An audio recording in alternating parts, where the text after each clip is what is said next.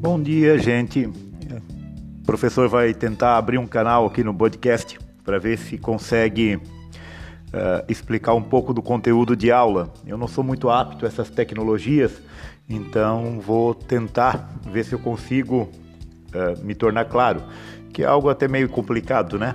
Mas tá bom. Eu estou colocando para vocês aqui um tema da atualidade na área de sociologia que é uma abordagem sobre o coronavírus.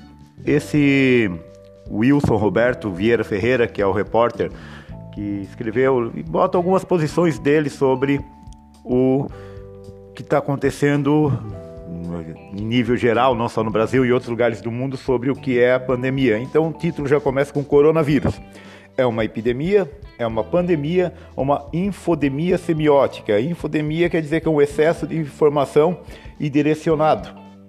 Então, uh, o que, que nós temos hoje? Nós temos várias realidades. Nós temos a doença, ela existe, nós vemos pessoas morrendo e nós vemos governos que se aproveitam para o bem e para o mal desta situação. Então, o foco é como os meios de comunicação, aqui ele coloca alguns, uh, inclusive que ele fala do mais forte aqui do Brasil, que é a Rede Globo, mas também nós podemos colocar a Bandeirantes e a Record junto. E ele trabalha um pouco esse excesso de informação e a questão da desestruturação dos poderes políticos. Então nós vemos ali um exemplo dos Estados Unidos tentando desestruturar a China, dizendo que é a China responsável pela pandemia, que é um vírus criado em laboratório, que ele foi disseminado, então nós vamos ter pessoas que dizem que ele foi criado nos Estados Unidos e foi colocado na China para culpar a China, que é ela que é o criador desse vírus e, portanto, é, para se parar de fazer negócios com os chineses. Por outro lado, nós temos a acusação de que, uh, o que eu já comentei com vocês, com os Estados Unidos, que criaram. Uh, a ideia básica nessa questão dos Estados Unidos é reduzir o poder de mercado da China. Mas nós também temos o exemplo da França, que o presidente lá colocou que era para ter cuidado, que essa pandemia ia ser eh, desestruturante, ia ser perigosa, e o governo da Itália não quis dar bola, disse que aquilo ali é só excesso de informação e se descuidou e deu aquela questão bem complexa lá na, na Itália, tinha um monte de gente morrendo. Então, nós vamos encontrar no texto do Durkheim. O Durkheim trabalha com a ideia do mecanismo que é usado há muito tempo de coerção, que é o medo, que é a ideia do medo Pode ser de ir para o inferno, pode ser da doença, pode ser da criminalidade, mas as pessoas têm medo.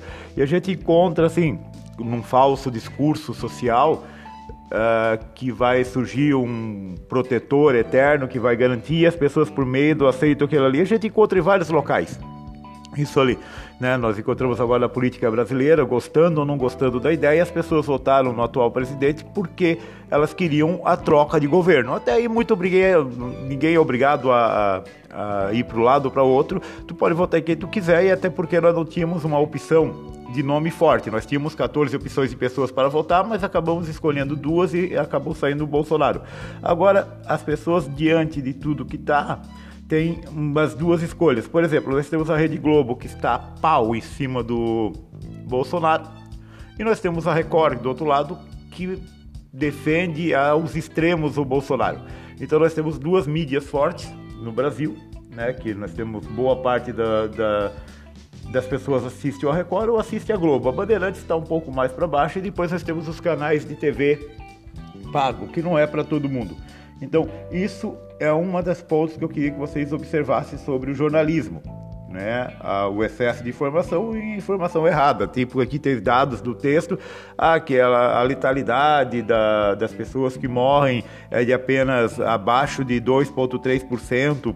Aqui é muito pouco. Então a gente está admitindo que a gente pode ter 2% de pessoas morrendo. Isso dá uma, em torno de a cada 100 mil pessoas, né?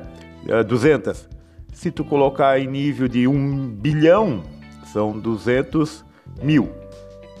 É, então nós vamos chegar na casa de 1 milhão de pessoas, 2 milhões de pessoas mortas no final do processo até inventar. A gente admite 2 milhões de pessoas morrerem? Não sei, né? Então nós temos essa informação. Ah, quem morre é os mais velhos, então foi uma doença criada para os mais velhos. Também temos esse texto. Então, o que, que vocês estão entendendo? Não sei se vocês acompanharam. Que a informação ela pode ajudar e pode piorar. Que os governos se aproveitam do sistema para o bem e para o mal. Então eu gostaria que vocês lessem o texto com um olhar bem crítico, com uma ideia bem de posição mesmo de vocês e que formulassem uma posição. Nesse primeiro momento eu vou pedir a leitura do texto análise, pesquisar, se quiserem pesquisar. Depois, semana que vem, eu vou trabalhar uma produção de texto já de opinião com vocês. Então, se você já quiser ir escrevendo, já ajuda. Se não, deixamos ali. Eu agradeço vocês terem ficado escutando essa voz desse professor. Até o outro dia. Eu gostaria que se vocês pudessem dizer assim, oh, professor, não deu de escutar, tá muito ruim, a voz está muito fanha, porque o professor não é lá um, um, locutor de rádio. Eu gostaria que se pudesse desse um feedback depois, tá bom? Obrigadão, gente. Tchau, tchau.